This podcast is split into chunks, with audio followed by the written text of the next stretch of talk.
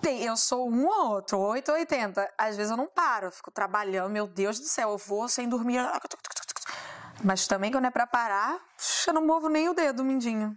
Só fico assim, ó. Só movo o dedão pra mudar de canal. Aqui a Anitta diz: Eu sou 8 ou 80. Essa é uma expressão muito comum para dizer que você é tudo ou nada, você é muito extrema, né? Você varia para as extremidades.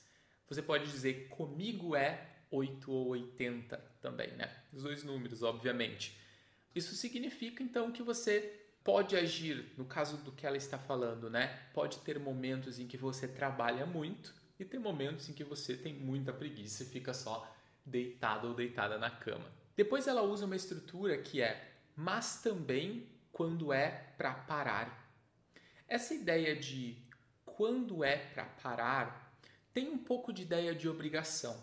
Veja só, a composição é para ou é para mais um verbo é, pode ser um comando, né? pode ser uma ordem. Então, a professora disse que é para estudar o capítulo 1. Ele disse que é para prestar atenção. Nossa chefe disse que é para descansar neste fim de semana. Então, é para.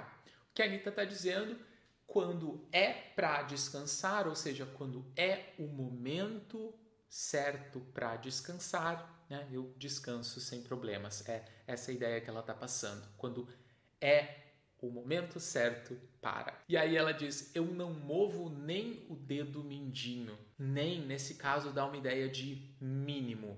Né? Você não faz nem aquilo, né? Não faz o mínimo. Então ela não mexe o mindinho. O que, que é mindinho? Isso. Pode ser o dedo mínimo né? O menor deles, o dedo mínimo ou o dedo mindinho. Eu vou mar igual. É difícil para você fazer novos amigos, assim, é difícil saber quem se aproxima de você porque você é a Anitta e acha legal tudo que você faz, graça em tudo que você fala e não, não é difícil para mim, tá tudo certo. E mas eu sei, eu sei muito diferenciar quem é quem. Mas muito, quem é puxar saco, quem é isso, quem é aquilo quem tá comigo só por interesse, quem tá comigo porque tá a fim de ter o bem, bem bom. Essa frase quem é quem é usada muito para você expressar uma diferença entre as pessoas. Entre os meus amigos, eu sei quem é quem. Quer dizer, você conhece as características de cada pessoa. Quem é quem? A gente pode usar outras palavras. Uh, o que é o que, né? eu, tá tudo muito confuso, eu não consigo dizer o que é o que. Eu não consigo nomear cada objeto, não sei dizer o que é o que. Uh, não consigo diferenciar qual é qual. E por último, elas usam uma expressão que é puxa-saco. Você sabe o que significa isso? Bom, para quem está assistindo no YouTube, tem a chance de ver isso é um puxa-saco. E para você que está escutando no podcast, não, não é nada disso que você pensou. Puxa-saco pode ser duas coisas. Uma pessoa bajuladora, uma pessoa que bajula, do verbo bajular. Ou seja, que está sempre ajudando alguém, que está sempre elogiando alguém, que faz tudo por essa pessoa, né? geralmente para ganhar alguma coisa em troca. É muito comum uh, em empresas dizer que alguém é o puxa-saco do líder, da equipe, do gerente, do chefe, enfim. Mas puxa-saco também pode ser, pelo menos aqui no sul, pode ser aquilo onde você coloca sacolas para você usar no lixo, para você usar dentro de casa, como você quiser, e aí você puxa o saco ou a sacola de dentro do puxa-saco.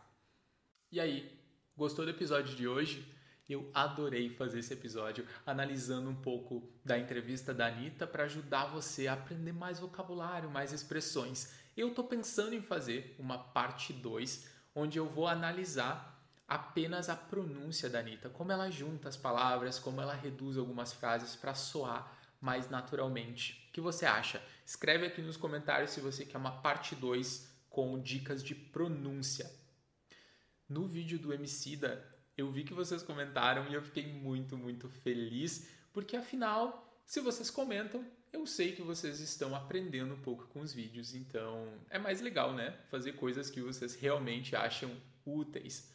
Então, se vocês puderem, comentem aí o que vocês acham desse vídeo, que vocês conseguiram aprender e se vocês querem uma parte 2. Se você não assistiu o vídeo do Emicida, eu vou colocar por aqui o vídeo, é só você clicar, já que esse aqui está acabando, e aí você vai direto para o vídeo para você aprender português com uma das músicas mais interessantes do Emicida, a música Levante e Anda. Muito obrigado pela sua atenção até aqui, até a próxima e valeu!